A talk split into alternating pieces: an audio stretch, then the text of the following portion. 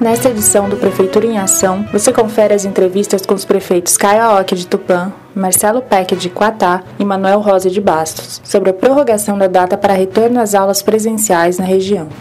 Prefeito de Tupã, Aoki, destaca como a imunização dos profissionais da educação é determinante para que a volta gradual dos alunos às escolas ocorra de forma mais segura. Oito prefeitos definiram ter um retorno que garanta realmente essa segurança na questão da vacinação em especial. Porque se você considerar o calendário de vacinação daqueles profissionais de educação que têm 47 anos ou menos, eles vão estar tomando a segunda dose e depois eles têm que aguardar 21 dias para completar o ciclo de imunização. E aí sim, eles são considerados imunizados. Isso só vai se dar em 1 de outubro, que dia 8 é a data oficial que começa o quarto bimestre em toda a rede pública de ensino. O ensino superior, um mês antes, no dia 1 de setembro, já vão poder retornar às aulas na modalidade presencial. Né? E lembrando que a educação infantil de 0 a 3 anos será somente no ano que vem, no ano de 2022.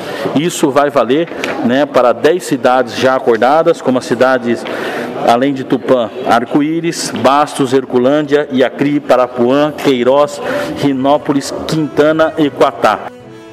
Marcelo Peck, prefeito de Quatá, ressaltou a importância da união entre os municípios que pertencem à Diretoria de Ensino de Tupã para elaborar estratégias de retomada das aulas com responsabilidade. É muito importante essa união, todos estarmos falando a mesma linha, né? às vezes cada um tem uma opinião e depois conversando, discutindo, a gente converge né, por um decreto que vai ser viável para todas as prefeituras.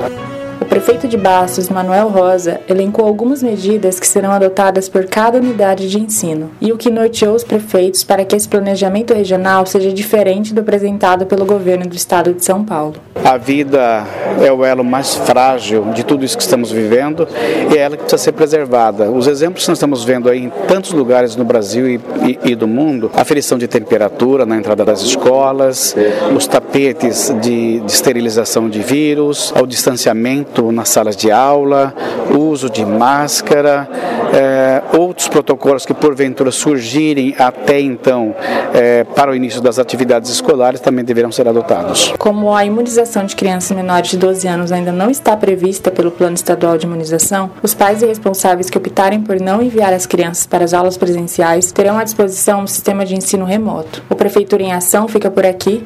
Esse episódio foi produzido, apresentado e editado por Tamires Ferreira dos Santos, jornalista do Departamento de Imprensa da Prefeitura de Tupã. Para saber mais sobre os protocolos e os decretos para retorno às aulas no município, acompanhe as notícias em nosso site tupa.sp.gov.br.